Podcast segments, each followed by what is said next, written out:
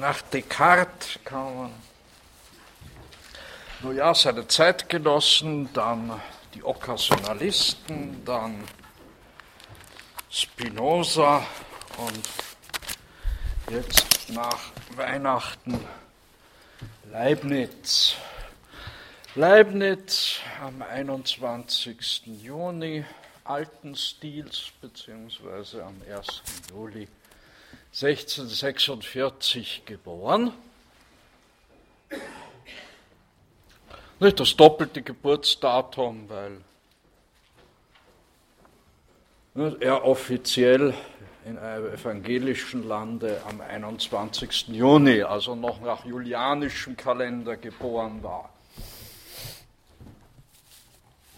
In Leipzig geboren, Sohn eines Juristen, des Professors für Moral, Friedrich Leibnütz. Also er heißt ursprünglich Leibnütz. Er verwendet diesen Namen auch noch in den ersten Publikationen, ändert ihn dann aber auf Leibniz. Er studiert in Leipzig und Jena. Ja, also der Vater stirbt früh, wie Sie sehen. Ähm, betreibt Studien in Leibniz und Jena, wird dann ja, wegen, er will also in Jena promovieren, aber wird zugunsten älterer Kollegen zurückgestellt und geht daher nach Altdorf. Das war die Universität der Freien Reichsstadt Nürnberg. Und wird dort zum Doktor der Juristerei promoviert im Jahr 1666. Er ist dann bis 1672 im Dienst des Mainzer Fürsterzbischofs, vor allem in diplomatischem Dienste unterwegs. Leibniz ist der Diplomat unter unseren Philosophen. Nach dem Tod des äh, Fürsterzbischofs und ähm, dem Tod seines dortigen auch Gönners, des Grafen Beuneburg,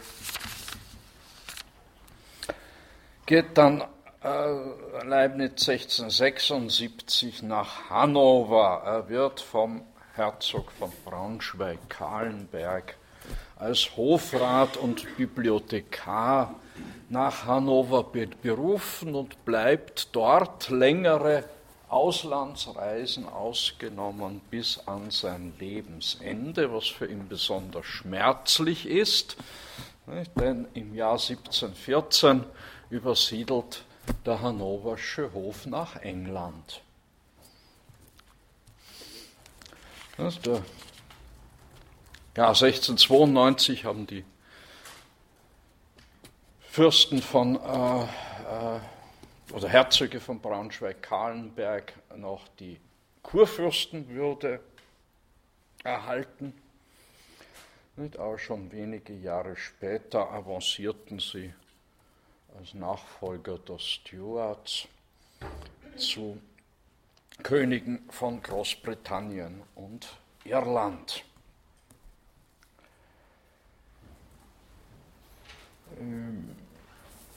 Leibniz war ähm, nicht nur Bibliothekar, sondern auch als Diplomat in braunschweigischen Diensten. Er hat ähm, allerdings auch erfolg, erfolglos versucht, äh, die Silberbergwerke im Harz wieder auf Vordermann zu kriegen. Da hätte er beinahe seinen Posten verloren, weil ihm das nicht gelang. Die Wassereinbrüche in Silberbergwerksstollen, äh, dieser Wassereinbrüche Herr zu werden. Aber eine Frucht dieser Beschäftigung war etwa eine, waren geologische Schriften. Und so war also Leibniz neben seiner Tätigkeit als Diplomat, als Bibliothekar, als Mathematiker, als Physiker, als Geologe, dann seit 1685 im offiziellen Auftrag als Historiker. Da sollte,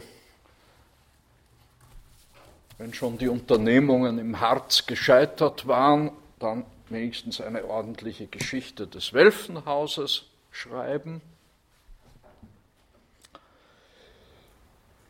Ja, er ist ein sogenannter Universalgelehrter dieser Leibniz und nebenbei eben auch Philosoph.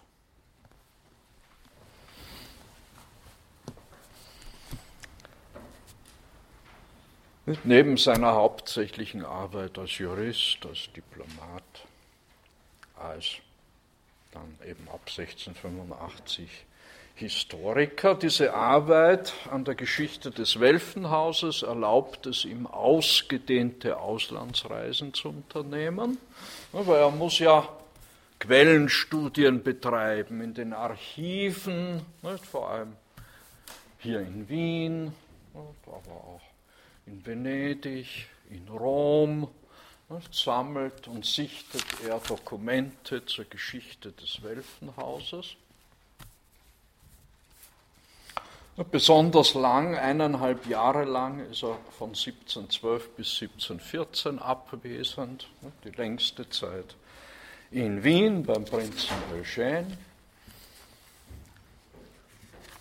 Und schon zuvor war er, 1687 war er schon ja, über ein halbes Jahr in Wien, vom Mai 1688 bis zum Januar 89.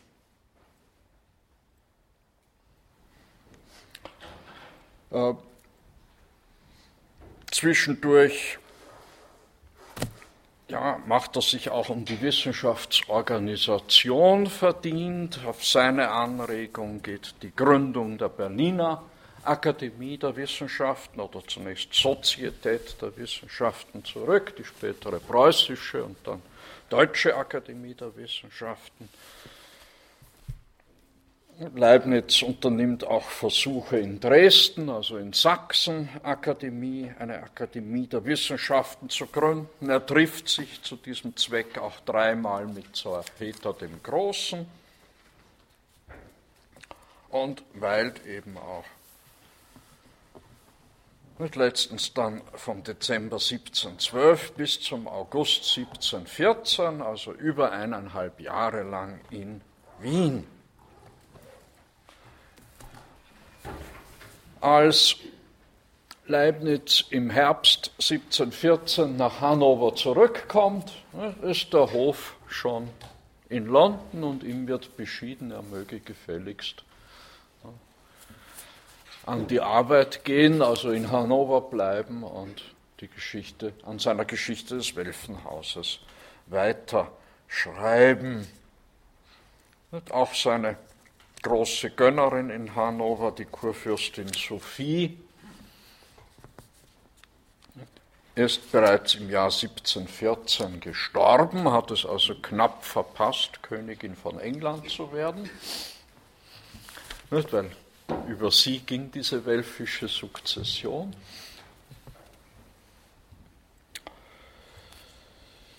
Ja, und so stirbt dann Leibniz etwas verbittert wohl im Jahr am 14. November 1716 in Hannover. Er hat zu Lebzeiten nicht allzu viel Philosophisches veröffentlicht, was nicht heißt, dass er nicht viel geschrieben hätte.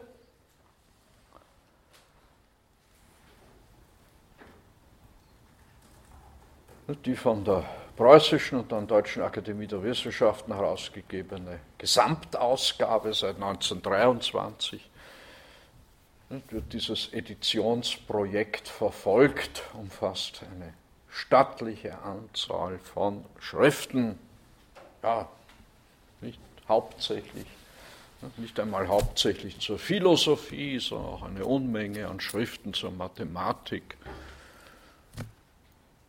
Gesagt, eben auch äh, naturwissenschaftliche Untersuchungen. Und ein ganz, ganz umfangreicher Briefwechsel findet sich unter diesen ja, bezeichnenderweise sämtliche Schriften und Briefe, nicht, heißt dieses Editionsprojekt. Ähm, maßgebliche Ausgabe der Schriften Leibnizens ist immer noch die von Gerhard äh, Ende des 19. Jahrhunderts besorgte Ausgabe der philosophischen Schriften in sieben Bänden. Da haben Sie die Texte in der Originalsprache, also Latein und Französisch ist das meiste geschrieben, einiges in Deutsch, ganz wenig auch in Englisch.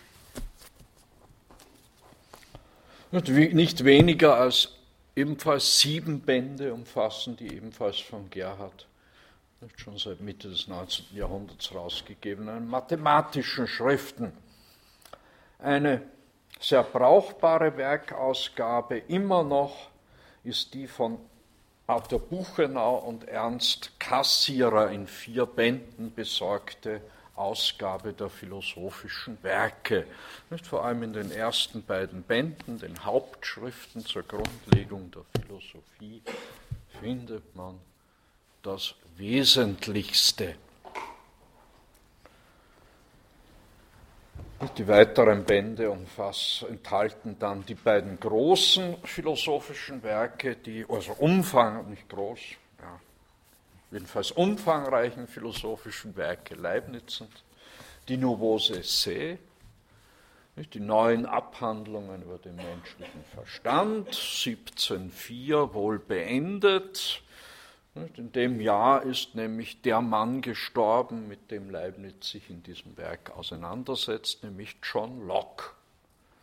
Diese Nouveaux Essais sur l'entendement humain sind nichts anderes als eine, ja, im einen Teil Referat, im anderen kritische Antwort Leibnizens äh, und die Vorlage ist Locke's äh, Essay Concerning Human Understanding. Dieses Werk wurde dann erst posthum veröffentlicht, noch zu Lebzeiten veröffentlicht. Einzige umfangreiche philosophische Text, den Leibniz zu seinen Lebzeiten veröffentlichten, sind die Essais de Théodicée cette théodicée sur la bonté de Dieu, la liberté de l'homme et l'origine du mal. Also Versuch über die, also Versuch zur Theodizee, über die Güte Gottes, die Freiheit des Menschen und den Ursprung des Bösen. Das sind Fragen, die vor allem die Tochter der Kurfürstin Sophie beschäftigt haben, nämlich die Kurfürstin oder dann Königin Sophie Charlotte in Berlin.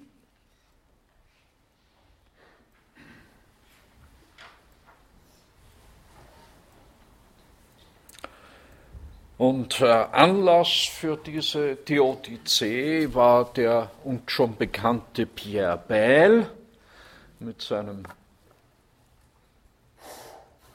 Diktionär, mit seinem philosophischen Wörterbuch. Pierre Bayle hatte die Frage, wie die göttliche Vorherbestimmung zusammenstimmen kann, einerseits mit der menschlichen Freiheit und wie andererseits die göttliche Güte vereinbar ist mit den Übeln in dieser Welt Pierre Bayle hatte diese Fragen für unlösbar erklärt.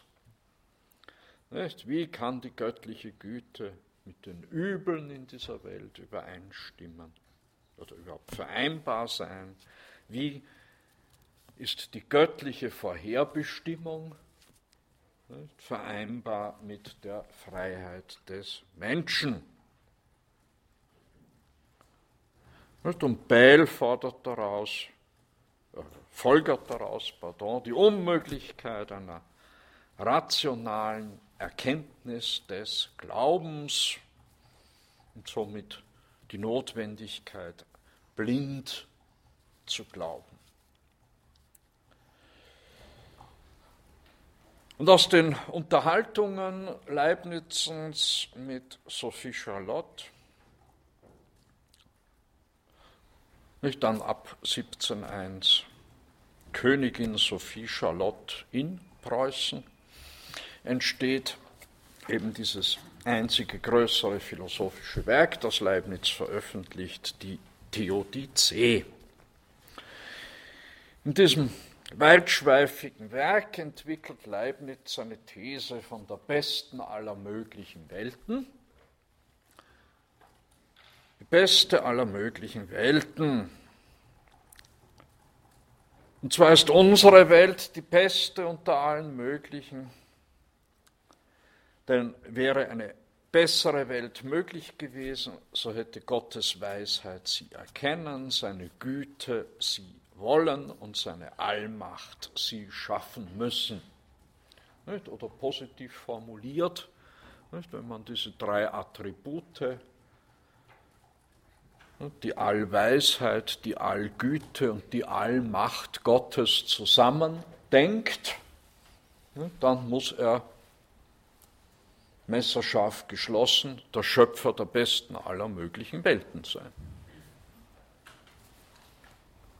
Das Böse und die Übel in der Welt beruhen bloß auf der Unvollkommenheit, und zwar unvermeidlichen Unvollkommenheit der Geschöpfe, der endlichen Geschöpfe. Im Ganzen, insgesamt gesehen, besteht jedoch eine Harmonie zwischen dem Reich der Natur und dem Reich der Gnade.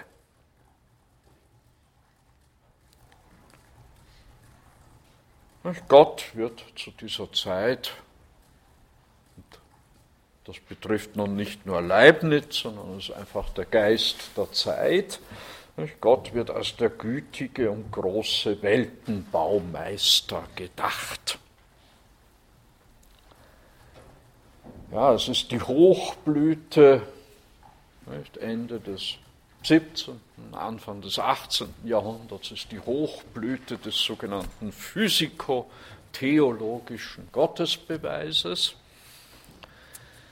Der physikotheologische Gottesbeweis, äh, Gottesbeweis, der aus der vernünftigen Anordnung der Natur, der Welt.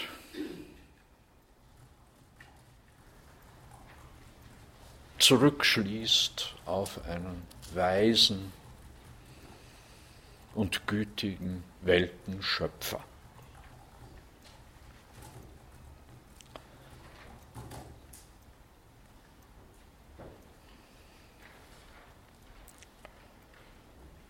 Nun, dieser physikotheologische Optimismus oder auch physikotheologisch fundierte Optimismus wird erschüttert im wahrsten Sinn des Wortes Mitte des 18. Jahrhunderts, das hat Leibniz ja nicht mehr erlebt, das berühmte Erdbeben von Lissabon. Anlass für Voltaire, seine bittere Satire auf dieses System des Optimismus des Herrn Leibniz zu verfassen, mit seinem berühmten Candide, Candide ou l'Optimisme. Candide oder der Optimismus, 1759 von Voltaire.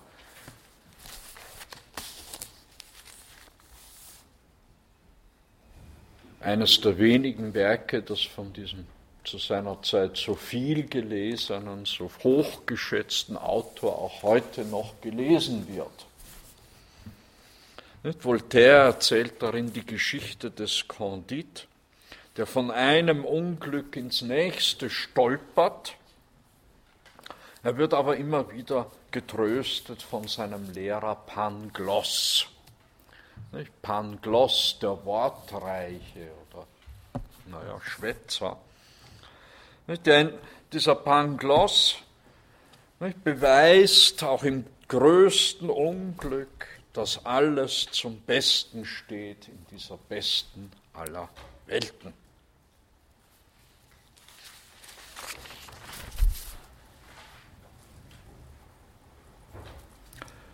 Und das zweite umfangreiche philosophische Werk neben der Theodizee, die Novose Se, wie bereits erwähnt, äh, von Leibniz zu Lebzeiten veröffentlicht. Zunächst einmal seine Disputatio Metaphysica de Principio Individui. Also eine metaphysische Disputation über das Individuationsprinzip. Sie sehen hier das Titelblatt dieser Erstschrift, mit der Gottfriedus Gulielmus Leibnutius, also er schreibt sich damals noch Leibnutz oder Leibnütz, mit der also Leibnutz das Baccalaureat erwirbt. 1666 in Leipzig. Die Schrift ist in gewisser Weise wegweisend für das philosophische Denken Leibnizens. In ihr formuliert er nämlich bereits die Grundthese, metaphysische Grundthese seiner Philosophie, die da lautet, omni, omne, die da lautet,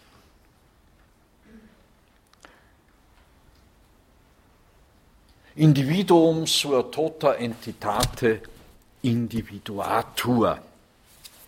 Individuum, damit ich halt das Latein noch zusammenkriege.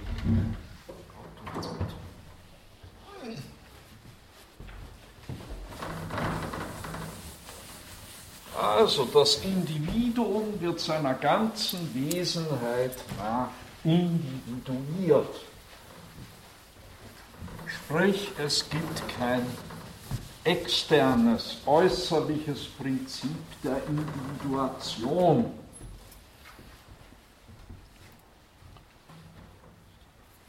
Keine Materia signata, wie die Thomisten sagen, äh, trägt zur Individuation bei. Oder wie man dann moderner im empiristischen Kontext sagt. Auch Raum und Zeit sind für Leibniz keine Prinzipien der Individuation. Ganz im Unterschied zu John Locke. Das ist dann genau der Hauptpunkt der Auseinandersetzung Individuum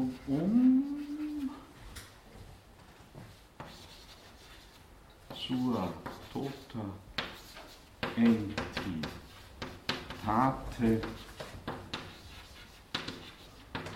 individuatur. Das Individuum wird seiner ganzen Wesenheit nach individuiert. Sprich, es gibt kein äußerliches, nicht etwa Individuationskriterium wie etwa Raum und Zeit, wie das die Empiristen annehmen.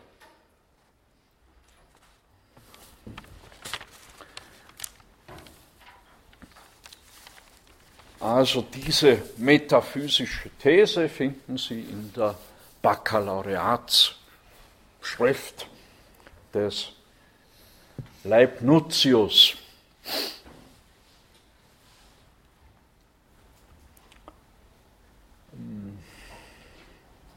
Wichtige Schrift für, die, für das Logikverständnis Leibnizens.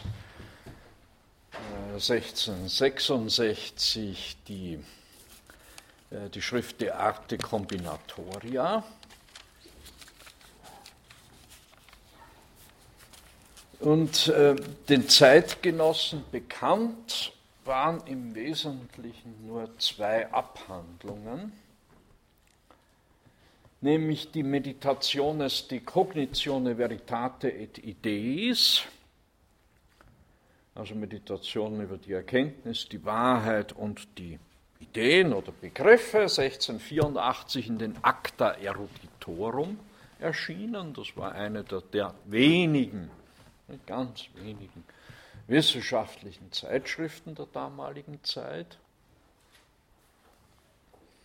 Sowie das Système Nouveau de, de la Nature de la Communication des Substances, das, das neue System der Natur.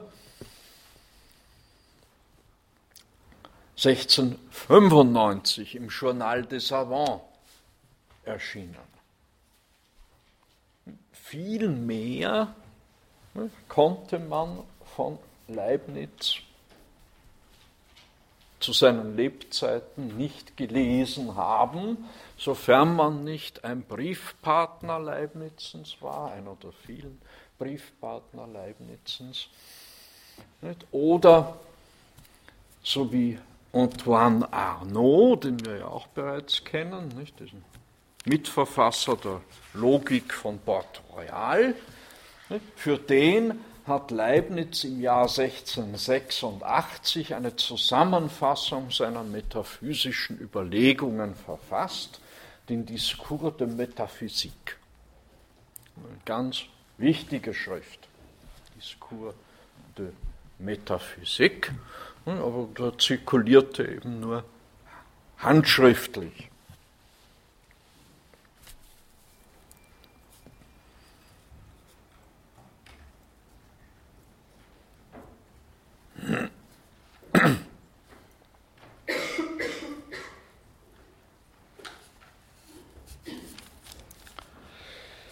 Nun gehen wir somit, äh, ah ja, ich sagte, er ist der Diplomat unter unseren Philosophen.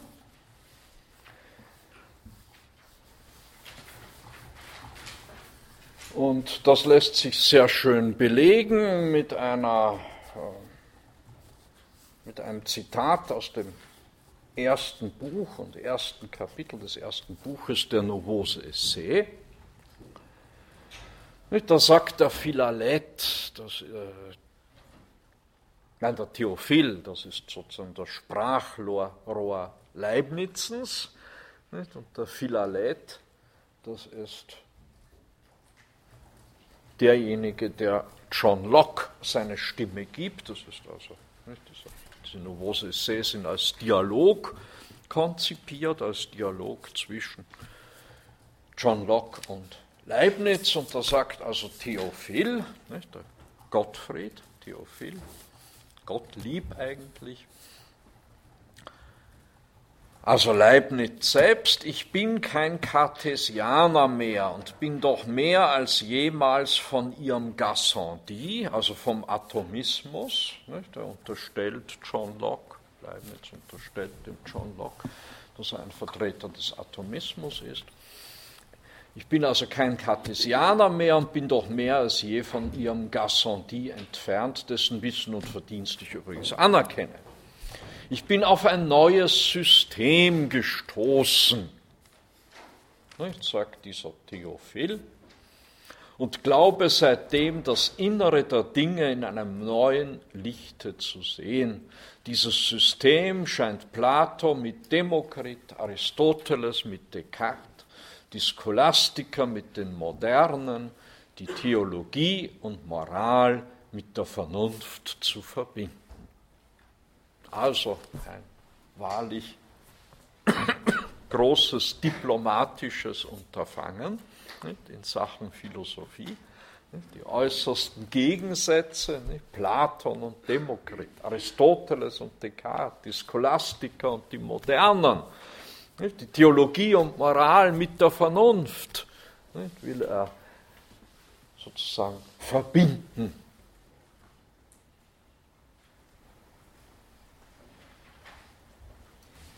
Und so wie er in seiner Zeit in den Diensten des Mainzer Fürsterzbischofs vor allem in Sachen der Reunion, der Wiedervereinigung zwischen den christlichen Konfessionen unterwegs war. Nun zu diesem Aufsatz Meditationes de Cognitione Veritate et Ideis. Mit, äh, der ganz grob die Leibnizsche Erkenntnistheorie enthält. Erkenntnis ist, erfolgt hier zunächst die, die, die kartesianischen Vorgabe, die Erkenntnis ist entweder dunkel oder klar.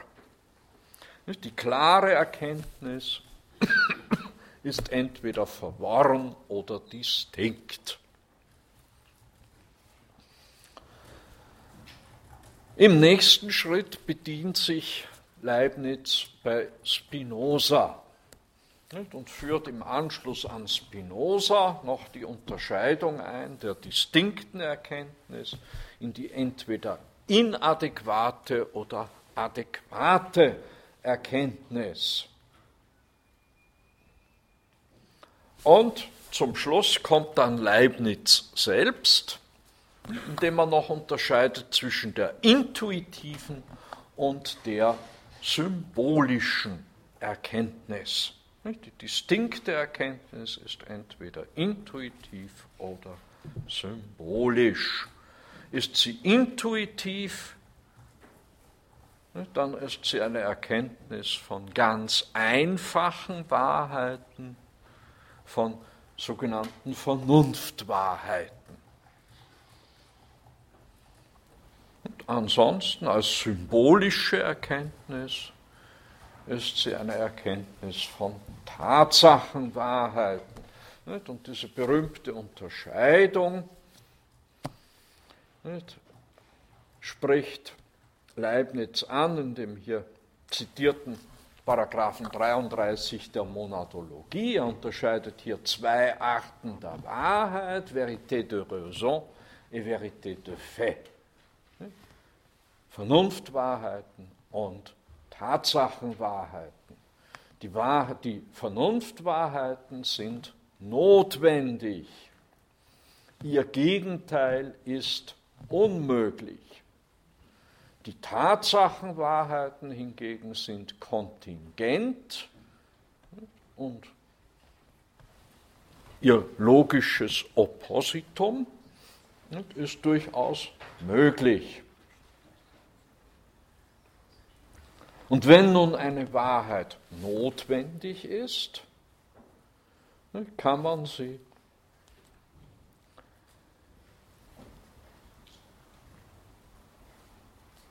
kann man äh, ihren Grund durch Analyse entdecken.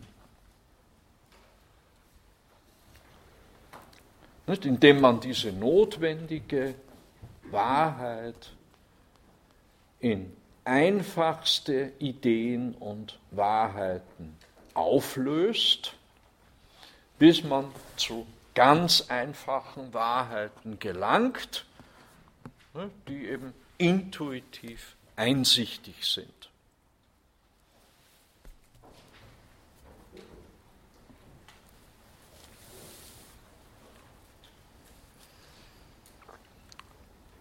Dieser Unterscheidung äh, von Spinoza übernommenen Unterscheidung inadäquate und adäquate Erkenntnis bemerkt Leibniz noch. Nicht adäquat ist eine Erkenntnis dann, wenn jeder Bestandteil, der in einen deutlichen Begriff eingeht, wiederum in deutlicher Weise erkannt wird, sodass die Analyse bis ins letzte Ende durchgeführt werden kann. Unsere, unser menschliches Wissen, sagt er, bietet dafür vielleicht gar kein vollkommenes Beispiel. Allenfalls kommt dieser adäquaten Erkenntnis die Erkenntnis der Zahlen sehr nahe.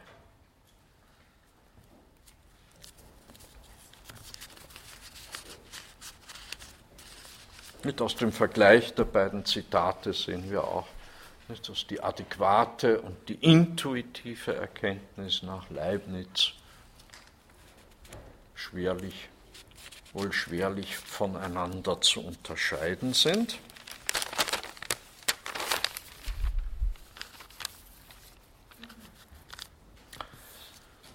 Nun, die metaphysische Grundkonzeption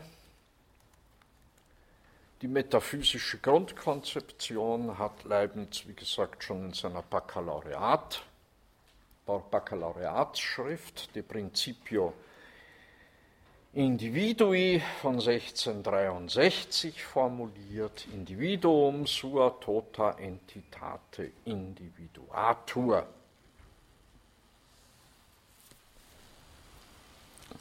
Daneben tritt 1666 in seiner Dissertatio de Arte Combinatoria die These, dass die Definition als Methode der Erfindung demonstrativer Prämissen dient.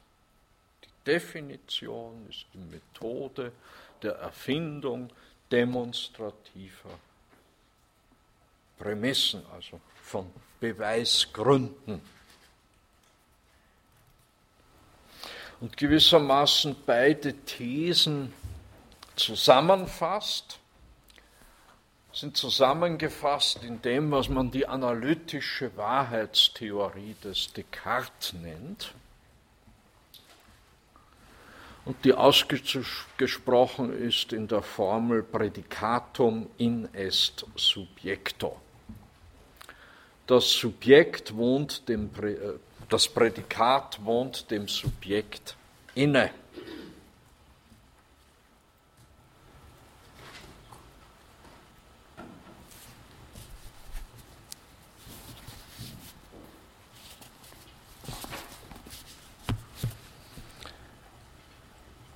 Das Prädikat wohnt dem Subjekt inne. Nun gehen wir vielleicht gleich am besten zum Diskurs de Metaphysik. Das ist die Schrift von Leibniz, die ich eigentlich an, äh, ich meine, am klarsten seine, seine Philosophie auf den Punkt bringt. Hier schreibt Leibniz, so viel steht fest, dass jede wahre Aussage irgendeinen Grund in der Natur der Dinge hat. Dass also, wenn ein Satz nicht identisch ist, das heißt, wenn das Prädikat nicht ausdrücklich im Subjekt enthalten ist, es doch virtuell in ihm enthalten sein muss.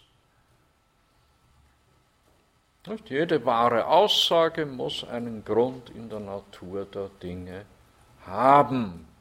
Wenn somit ein wahrer, das Prädikat eines wahren Satzes muss daher zumindest virtuell im Subjekt dieses Satzes enthalten sein.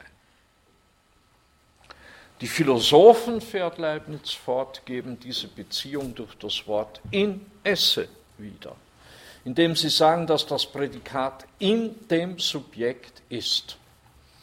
Der Terminus, der das Subjekt bezeichnet, ne, quasi den Gegenstand bezeichnet, muss daher stets den des Prädikats in sich begreifen, sodass derjenige, der vollkommene Einsicht in den Begriff des Subjekts besäße, sogleich das Urteil fällen müsste, dass das betreffende Prädikat ihm, nämlich diesem Subjekt, zugehört.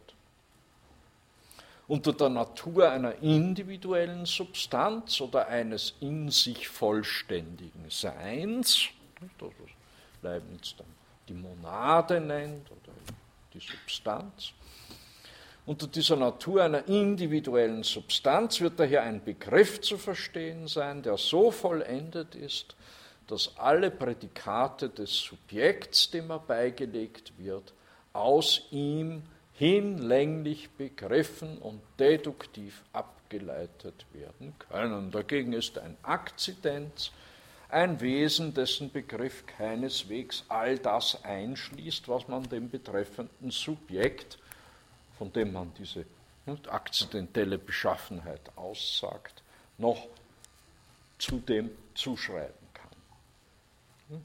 in weiterer Folge schließt Leibniz, wenn man die Verknüpfung der Dinge recht betrachtet, so kann man sagen, dass in der Seele, das Beispiel Die Beispielsperson, die er hier nennt, ist Alexander der Große. Man kann also sagen, dass in der Seele, etwa Alexanders des Großen, jederzeit Nachwirkungen von allem, was ihm zugestoßen ist, vorhanden sind. Und ebenso Anzeichen von dem, was er noch erleben wird. Ja, sogar Spuren von allem, was im Universum vor sich geht, wenngleich es allein Gott zukommt, sie sämtlich zu erkennen.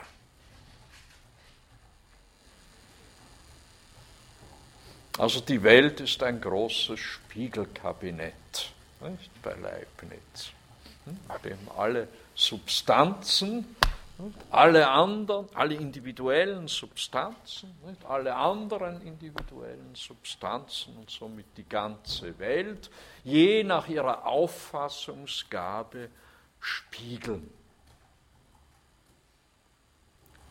Nicht, sie perzipieren und sofern die Perzeptionen zu Bewusstsein kommen, auch aperzipieren.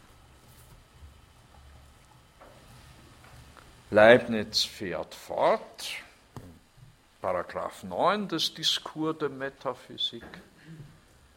Daraus folgen verschiedene wichtige Paradoxa.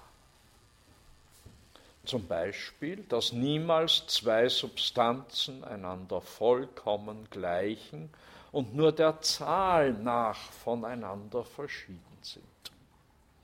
Leibniz hat dafür einen schönen Ausdruck geprägt, das Principium identitatis indiscernibilium. Das ist ein Zungenbrecher für Philosophen. Man muss das so zwei, dreimal üben, bis, bis einem das über die Zunge geht. Das Principium Identitatis Indiscernibilium. Als Kind hatte ich so Übungsstücke wie, ah ja, die Hauptstadt Madagaskars, nicht? Tananarive. Na, da kommt man schon. Oder vielleicht das Beste, die Hauptstadt von Nicaragua, Tegucigalpa. Man steigert sich dann doch ein bisschen. Nicht? Principium identitatis indiscernibilium. Da kann man leicht die Zunge dabei verschlucken. Ja, also das Prinzip der Identität der nicht zu unterscheiden. Gemeint ist, zwei, es gibt nicht zwei Substanzen, die einander vollkommen gleichen, die also nur der Zahl nach voneinander verschieden wären. Somit gilt das, was der heilige Thomas von den Engeln und Intelligenzen behauptet, quod ibi omne individuum sit species infima, das also bei den Engeln und den reinen Geistern, nicht, ein jedes Individuum nicht, eine unterste Art ist. Ja, muss er ja behaupten, nicht, der Thomas.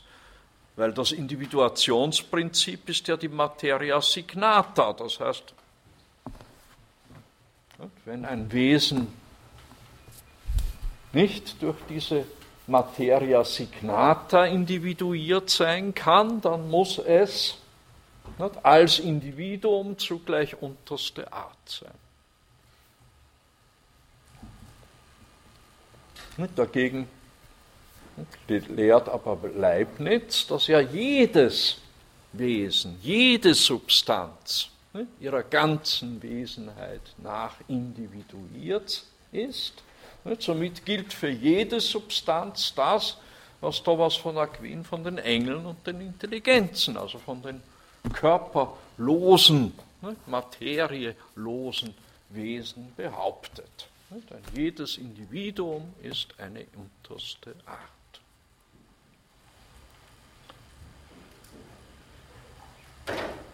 Ferner folgt daraus, dass eine Substanz nur durch Schöpfung anfangen und nur durch Vernichtung untergehen kann. Vernichtung dann wohl durch den Schöpfer dass es unmöglich ist, eine Substanz in zwei andere zu zerlegen oder aus zwei anderen zusammenzusetzen, dass also die Zahl der Substanzen von Natur weder zu noch abnimmt, wenngleich sie häufig Umformungen erleiden, die Substanzen. So ist also jede Substanz wie eine Welt für sich, gleichsam ein Spiegel Gottes oder vielmehr des gesamten Universums, dass sie, die Substanz, nach ihrer Weise und Eigentümlichkeit ausdrückt, so wie etwa eine und dieselbe Stadt je nach den verschiedenen Standorten, die der Betrachter wählt, sich verschiedenartig darstellt. Also Leibniz, der Philosoph der Perspektive, des Perspektivischen, der menschlichen Erkenntnis. Eine Philosophie des Point de vue, des Standpunkts, nämlich jeweiligen Standpunkts der Substanz, die je auf ihre Weise ne, dieses ganze Universum perzipiert. Und somit ist jede Substanz wie eine Welt für sich, ein Spiegel Gottes oder vielmehr des gesamten Universums. Dass sie diese Substanz nach ihrer Weise und Eigentümlichkeit ausdrückt. Auf diese Weise wird das Universum gewissermaßen so vielmal vervielfältigt, als es Substanzen gibt. Und ebenso mehrt sich der Ruhm Gottes im selben Maße, als es eine Vielheit voneinander ganz verschiedener Darstellungen seines Werkes gibt. Ja, man kann sogar sagen, dass jede Substanz in gewisser Weise den Charakter der unendlichen Weisheit und Allmacht Gottes in sich birgt und ihn, soweit sie dessen fähig ist, nachahmt. Denn alle Ereignisse des Universums, nicht, erinnern wir uns an das Beispiel mit Alexander dem Großen, alle Ereignisse des Universums, die vergangenen, gegenwärtigen und zukünftigen, sind in ihr wenn auch nur verworren ausgedrückt, worin gewisse Ähnlichkeit mit einem unendlichen Bewusstsein oder einer unendlichen Erkenntnis liegt. Und da ferner alle anderen Substanzen diese eine ebenfalls auf ihre Weise ausdrücken und sich mit ihr in Übereinstimmung setzen, kann man sagen, dass sie ihre Macht auf alle anderen erstreckt und somit auch hierin die Macht des Schöpfers nachahmt.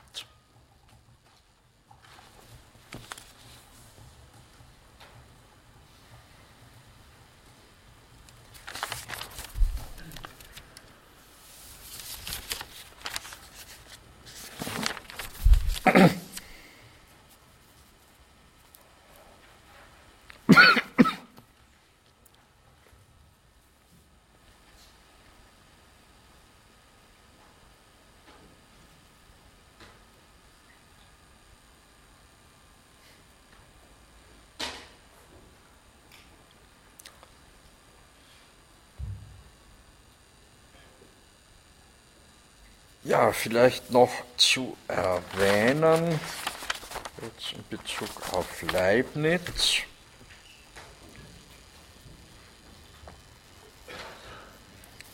Sein Realitätsbegriff, nämlich die Realität der Phänomene, sagt Leibniz, bemisst sich an der Ordnung und Notwendigkeit, in der uns diese Phänomene begegnen. Das ist eine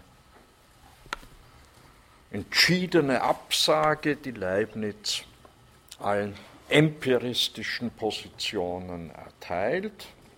Erkenntnis ist nicht Abbildung einer bewusstseinsunabhängigen Realität, kenne.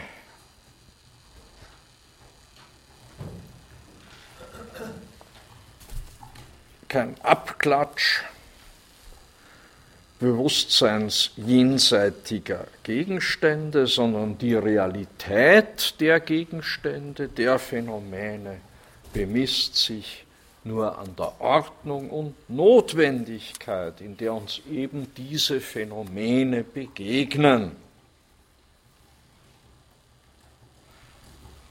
Leibniz ist also weder Sensualist noch metaphysischer Realist.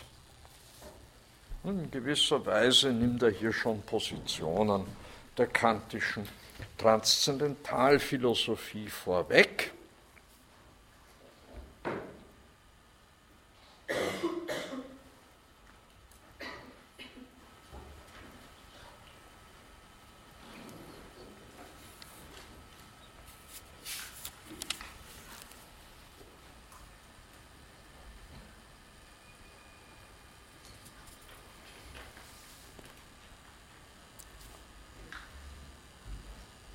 Nun, wie stellt sich Leibniz zu dem Problem der Verbindung ne, dem durch Descartes auf den Plan gebrachten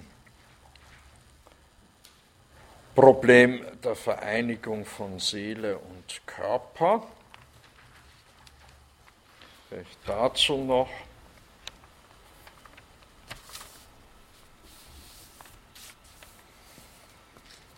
Nicht wieder aus der metaphysischen Abhandlung, diesmal Paragraph 32 und 33.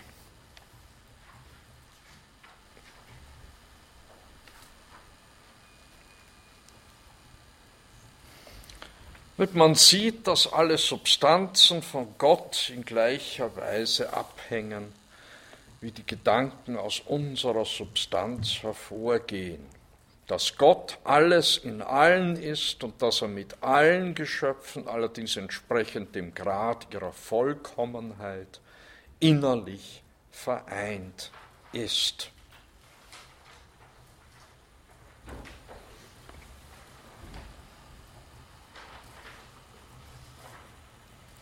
Jede Substanz besitzt, sagt Leibniz, eine vollkommene Selbsttätigkeit das ist überhaupt der erste Satz dieses Discours de Métaphysique.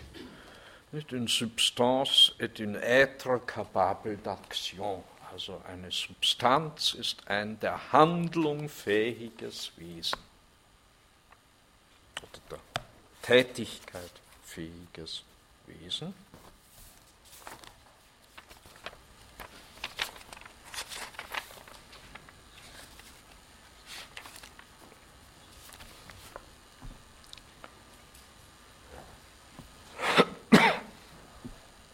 Mit jeder Substanz besitzt also eine vollkommene Selbsttätigkeit, eine Selbsttätigkeit, die bei den verstandesbegabten oder vernunftbegabten Substanzen zur Freiheit wird, sodass alles, was ihr zustößt, eine Folge ihrer Idee oder ihres Wesens ist. Und nichts sie bestimmt außer Gott allein.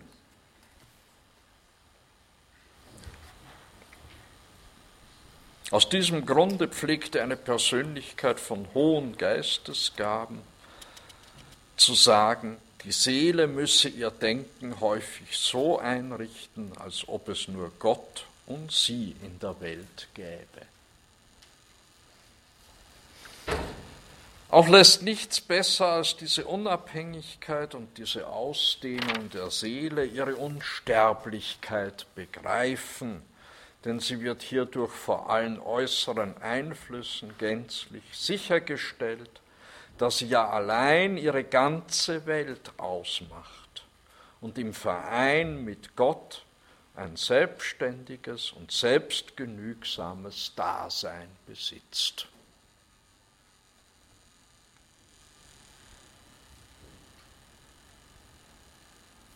Schöne Vorstellung, nicht? Ich und Gott sonst niemand.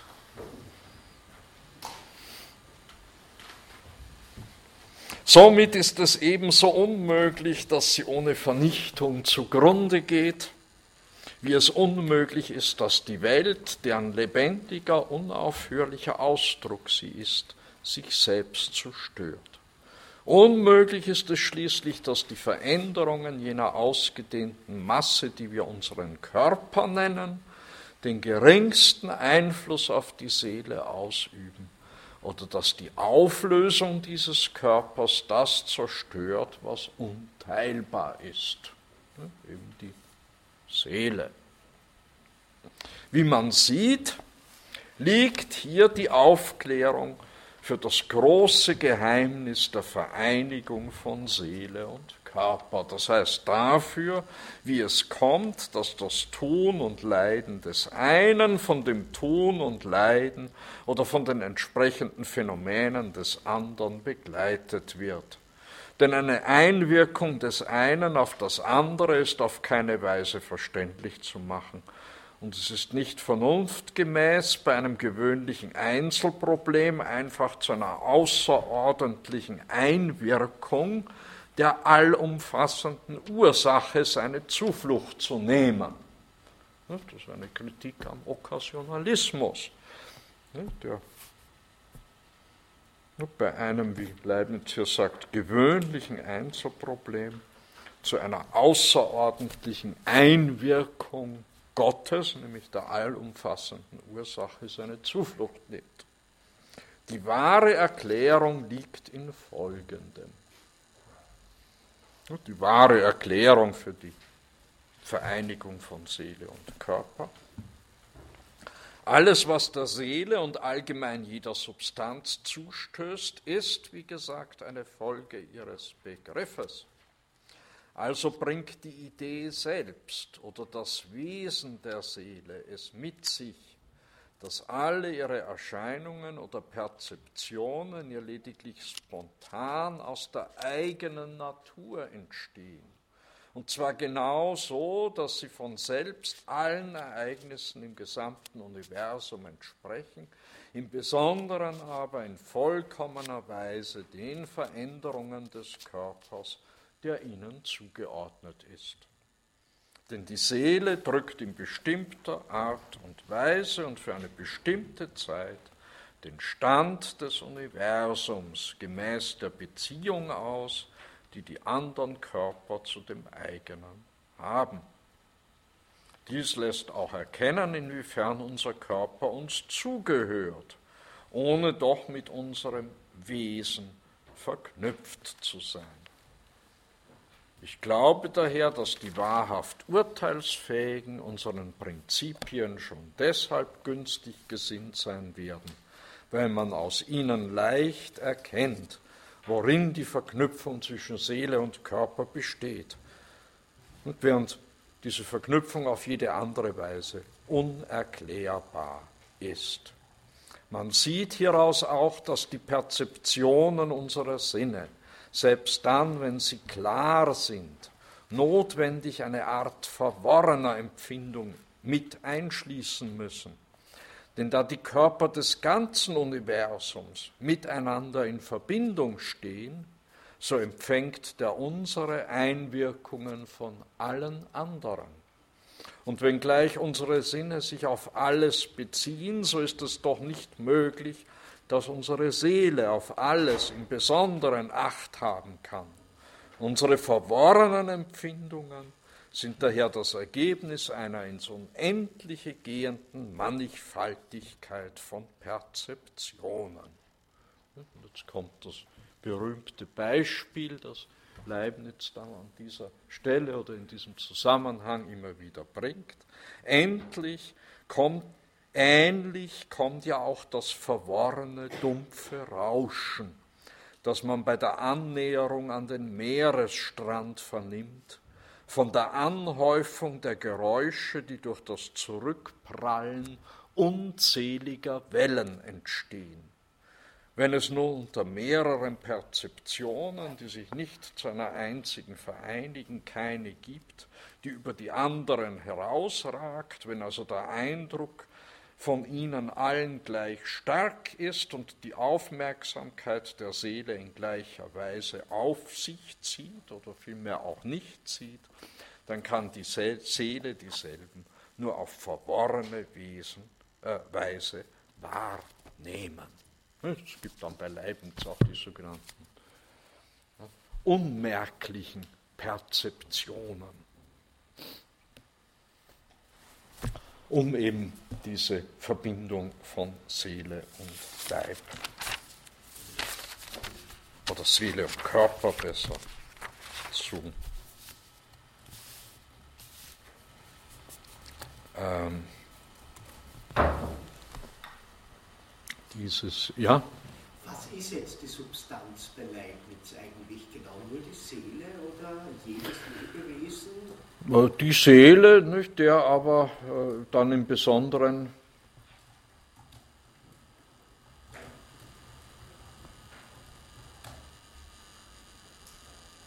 Also sofern es sich nicht um ein reines Geistwesen wie Engel etwa handelt.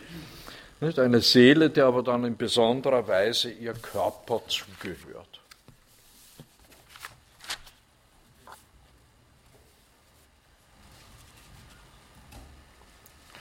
Monadologie, Paragraph 62, obwohl jede Seelenmonade die ganze Welt perzipiert, so stellt sie doch mit besonderer Deutlichkeit den Leib vor, der ihr speziell zugehört und dessen Entelechie sie ausmacht. Und Entelechie, ein Ausdruck von Aristoteles, das, was sein Ziel in sich hat. Also die Seele ist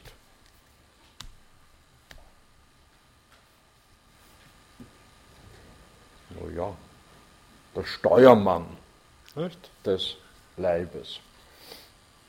Sie gibt ihm die Zielrichtung vor. Ja, bevor wir uns nun John Locke zuwenden, zunächst zum Platonismus von Cambridge. Wir haben in England nicht nur Empiristen, zumal im 17. Jahrhundert gab es auch eine sehr mächtige idealistische Bewegung in England, den englischen Platonismus, mit dem man auch vielfach wegen der Wirkungsstätte der beiden bedeutendsten Vertreter dieses äh, englischen Platonismus, den Platonismus von Cambridge nennt. Vertreten vor allem durch Ralph Cudworth und Henry Moore. Beides sind Theologen,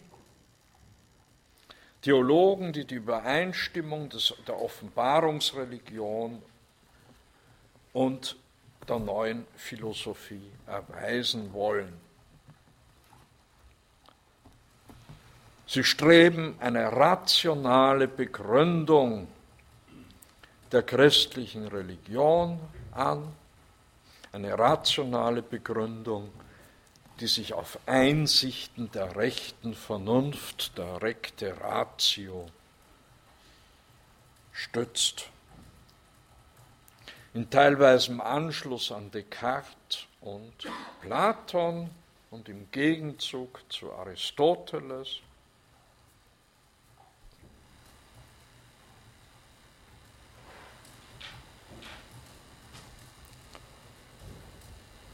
Im Gegenzug vor allem auch zum Materialismus von Hobbes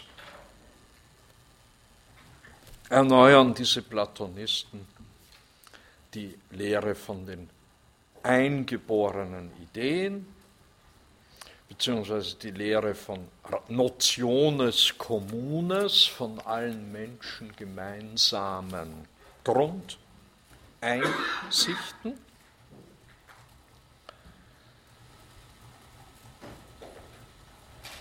Wobei in diesem Zusammenhang auch zunehmend mystische Züge in diesem Cambridger Platonismus hervortreten.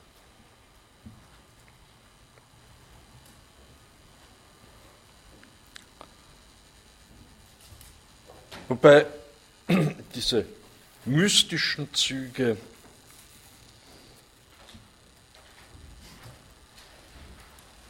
auf zwei Annahmen letztlich sich gründen, auf zwei Annahmen, durch die Cudworth und Moore sich die Ordnung des Universums und die Zweckmäßigkeit des Organischen begreiflich zu machen versuchen.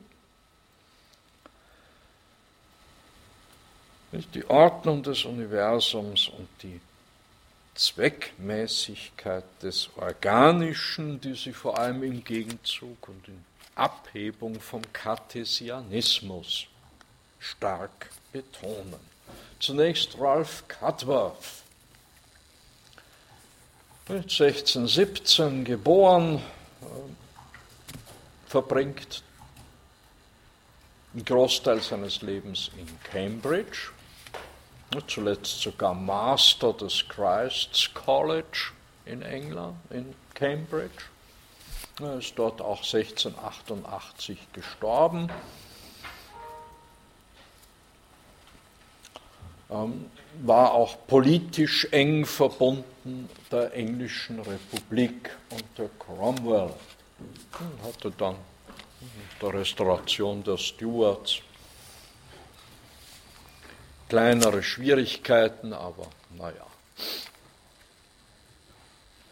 ist ihm nicht viel geschehen. Sein Hauptwerk The True Intellectual System of the Universe, nicht? das wahre intellektuelle oder geistige System des Universums. 1654.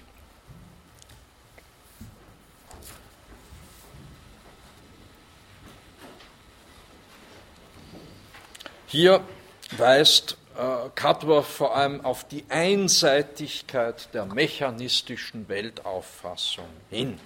Er kritisiert hier insbesondere Hobbes, Thomas Hobbes, den er als unseren Leukipp bzw. Demokrit tituliert, also als Atomisten tituliert. Dagegen behauptet Cudworth, dass das geordnete, regelmäßige und kunstvolle Gebäude der Dinge im Universum nur zu begreifen ist, wenn wir in den Einzelwesen ebenso wie im Universum im Ganzen zielgerichtete, bildende Kräfte annehmen. Cudworth nennt diese bildenden Kräfte plastische Naturen.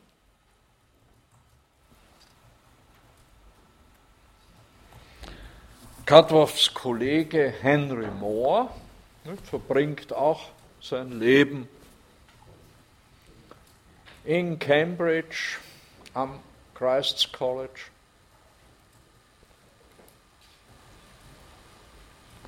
Henry Moore bekämpft ebenfalls die mechanistische Naturphilosophie. Anstelle der plastischen Naturen treten bei ihm plastische Kräfte plastische Kräfte, die den Raum durchdringen. Und dieser Raum ist nicht zu verwechseln mit der Materie. Das ist eine Kritik an Kant, äh, pardon, an Descartes. Sie sehen, wie hoch ich Descartes schätze. Äh, Ja, man hat so ein paar Lieblinge nicht in der Philosophie, auch wenn man in vielem gänzlich anderer Meinung ist.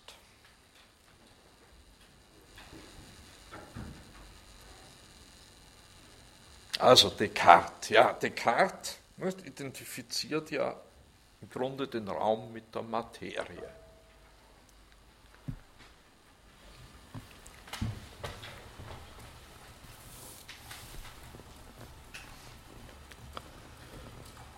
Darum gibt es also bei Descartes ja auch keinen leeren Raum. Also der Raum So Moor ist nicht zu verwechseln mit der Materie, denn die Materie ist undurchdringlich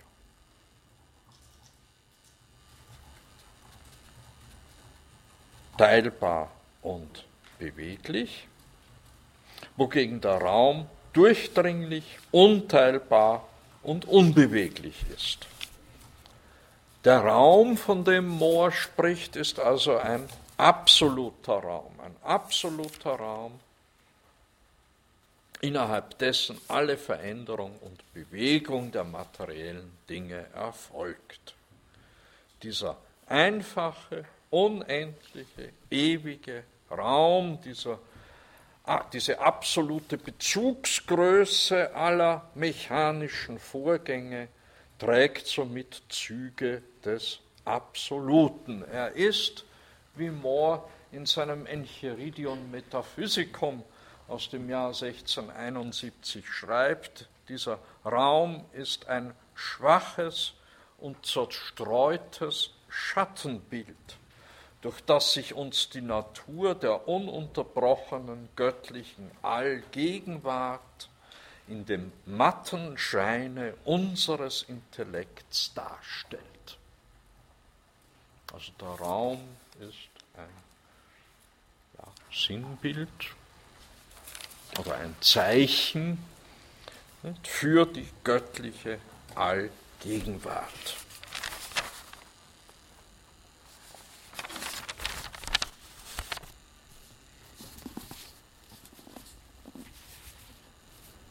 Und nun ist im Umkehrschluss dieser absolute Raum als das Medium zu verstehen, als das Mittel zu verstehen, durch das Gott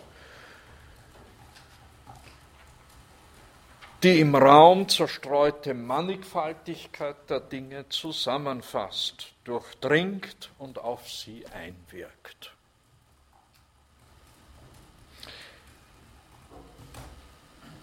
Und im Grunde ist das die Raumkonzeption, die auch Sir Isaac Newton vertritt.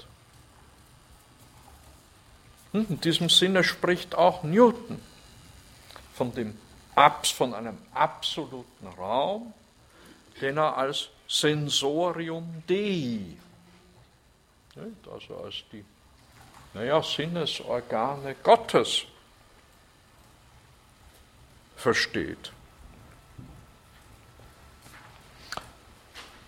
Und ganz im Sinn der plastischen Kräfte des Henry Moore spricht auch Newton von ätherischen Geistern, von ethereal spirits, die den Raum durchdringen.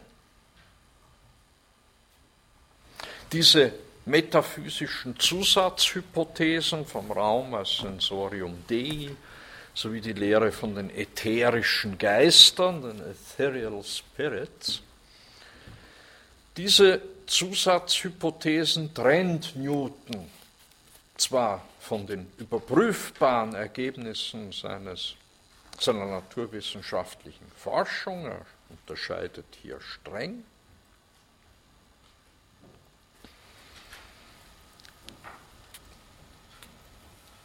Er stellt sie aber jeweils am Schluss seiner physikalischen Hauptwerke zur Diskussion, diese metaphysischen Zusatzhypothesen.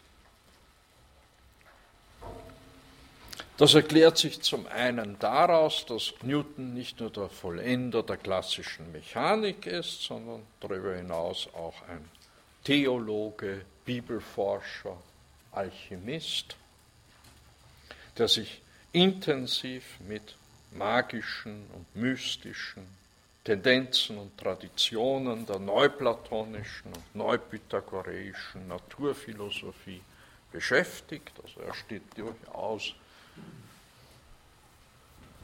und zwar auch als Naturforscher in der Tradition des Hermetismus. Und ähnlich wie sein früher Kollege Kepler. Darüber hinaus ist die Rede vom Sensorium Dei und von den ätherischen Geistern, aber auch sachlich, sozusagen physikalisch bedingt, weil nämlich im Rahmen der klassischen Mechanik, also im Rahmen der Mechanik der festen Körper, sich die Gravitation zwar mathematisch beschreiben lässt, aber eben nicht erklären lässt. Die Gravitationskraft bleibt im Rahmen der klassischen Korpuskelphysik, also der Physik fester Körper, eine letztlich unerklärliche Fernwirkung. Unerklärlich ist im Rahmen dieser Physik auch die Konstanz der Bewegung.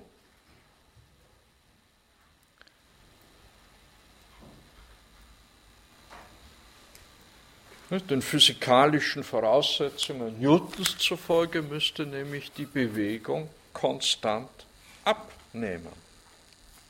Die Ordnung, der stetige Ablauf des physikalischen Geschehens ist daher für Newton, und zwar aus rein innerphysikalischen Gründen, abhängig von einem außerweltlichen, von einem nicht physikalischen Urheber, Ordner, von einem außerweltlichen Wesen, also von Gott.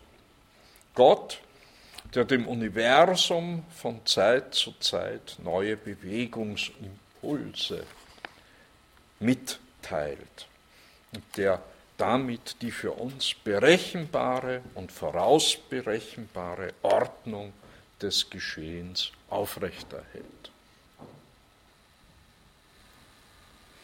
Ja, er war ja ein tiefgläubiger Mensch, wie wir wissen, Newton, wie wir inzwischen wissen, aber ganz und gar heterodox, äh, heterodox er war nämlich Unitarier. Also.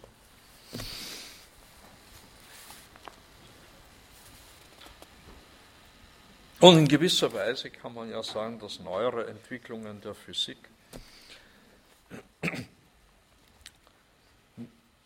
diesem Cambridger Platonismus ebenso zum Teil Recht gegeben haben, wie sie Newton Recht gegeben haben. Und zwar einfach deshalb, weil die Physik ja von der Physik der festen Körper übergegangen ist zu einem Feldmodell.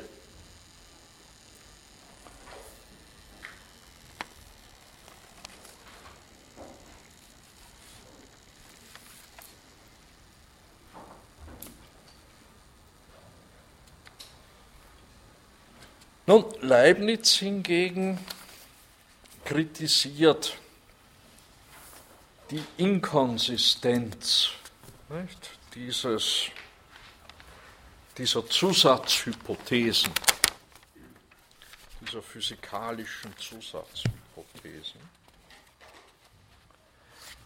Die Annahme plastischer Naturen oder ätherischer Geister die Annahme eines absoluten Raums und einer absoluten Zeit, die Annahme, dass das Universum von Zeit zu Zeit eines erneuten Anstoßes von außen bedarf, all diese Annahmen widerstreiten dem Leibnizschen Grundprinzip oder vielmehr den zwei Leibnizschen Grundprinzipien naturphilosophisch dem Prinzip der Kontinuität, also dem Kontinuitätsprinzip. Theologisch und metaphysisch dem Prinzip der prästabilierten Harmonie. Und in diesem Sinn nicht, äußert sich Leibniz in einem Brief im Jahr 1715 an die Prinzessin von Wales.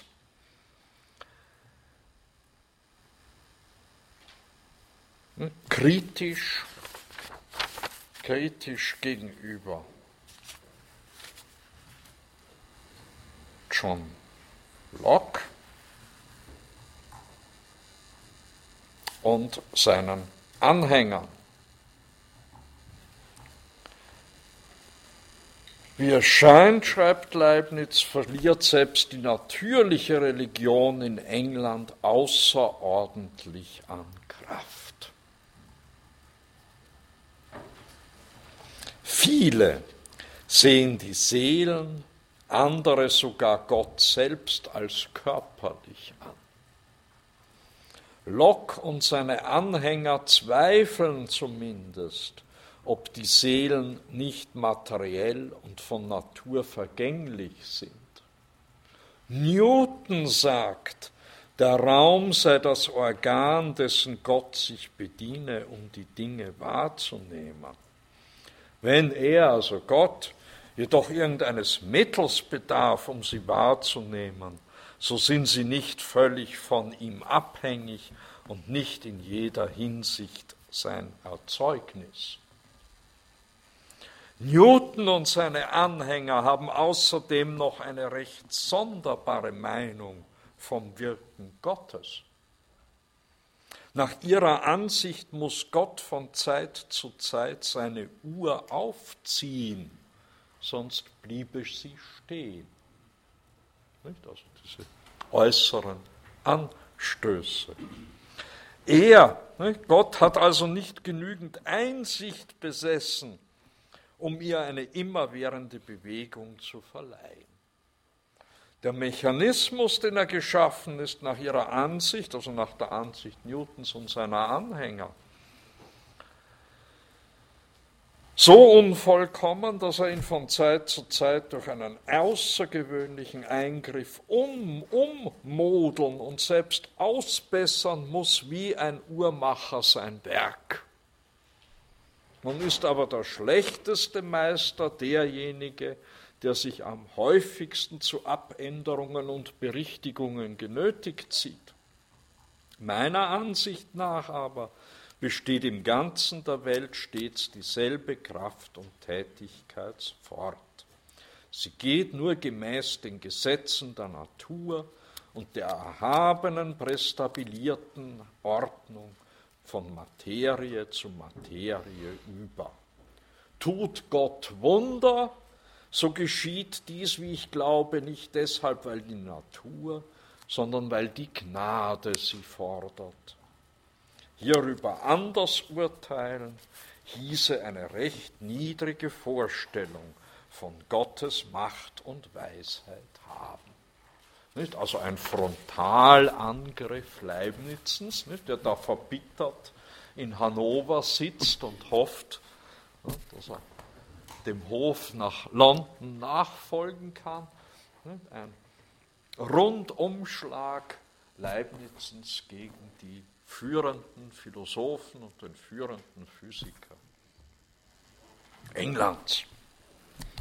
Und aus an dieses Schrei, aus diesem Schreiben resultieren dann berühmte Streitschriften zwischen Leibniz und Clark. Die Prinzessin gibt nämlich den Brief Leibnizens weiter an den Hofprediger Samuel Clark, der dann im Einverständnis mit Newton dessen Verteidigung übernimmt. So steht dann ein Hin und Her, ein Briefwechsel zwischen Leibniz und Clark, ein Briefwechsel, der nach einem knappen Jahr beendet wird durch Leibnizens Tod. Und verhandelt wird hier vor allem in diesem Briefwechsel das Problem des Verhältnisses von Weltordnung und allmächtigem Schöpfergott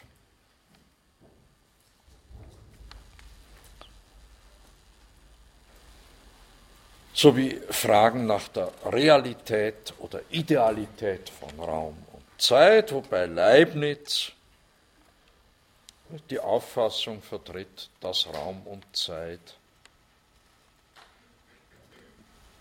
ideale Ordnungsstrukturen sind. Er vertritt also schon die Lehre von der Idealität von Raum und Zeit und nimmt also auch in diesem Punkt schon einiges an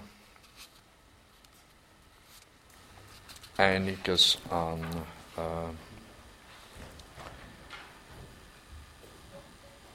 der Anschauungslehre Kants vorweg. Ja, ab nächster Stunde dann, so leid es mir tut, muss ich dann über den Empirismus sprechen. Gut. Danke für Ihre Aufmerksamkeit.